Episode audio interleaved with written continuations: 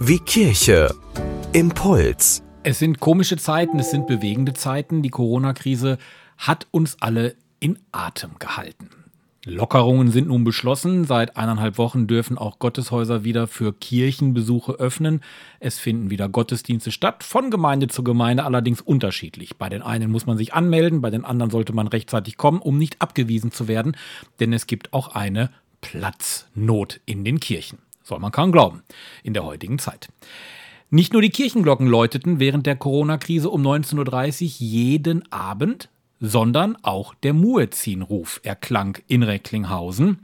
Stellt sich die Frage, wieso? Christoph Tesche, Bürgermeister der Stadt Recklinghausen, hat eine ganz einfache Erklärung dafür.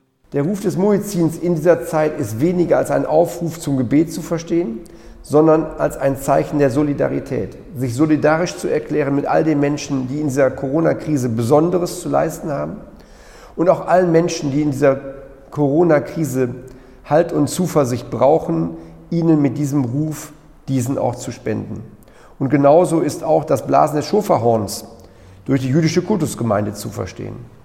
Und ich halte es für starke und gute Zeichen in dieser Zeit zu senden in die Bürgerschaft, zu senden in die, in die Gläubigen hinein, aber auch zu senden allen Menschen gegenüber, dass Glaube gerade in solchen Zeiten unermesslich wichtig ist und uns Kraft gibt, Mut gibt und auch Motivation gibt, möglichst gut mit dieser Krise umzugehen und auch den Glauben und die Hoffnung nicht zu verlieren, dass wir alle möglichst unbeschadet aus dieser Krise herauszubekommen. Und von daher danke ich allen Religionsgemeinschaften ausdrücklich, dass sie mit diesen Zeichen ein Symbol senden, was positiv aufzunehmen ist und was für alle Menschen gut ist sagt Christoph Tesche, Bürgermeister der Stadt Recklinghausen. Schoferhorn, Muezzinruf, Kirchengeläut. Das hat uns in den vergangenen Wochen Kraft gegeben.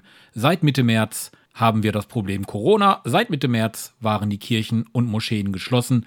Nun gibt's aber wieder einen halbwegs geregelten Gottesdienstverlauf in den Religionsgemeinschaften hier in Recklinghausen und das ist gut so.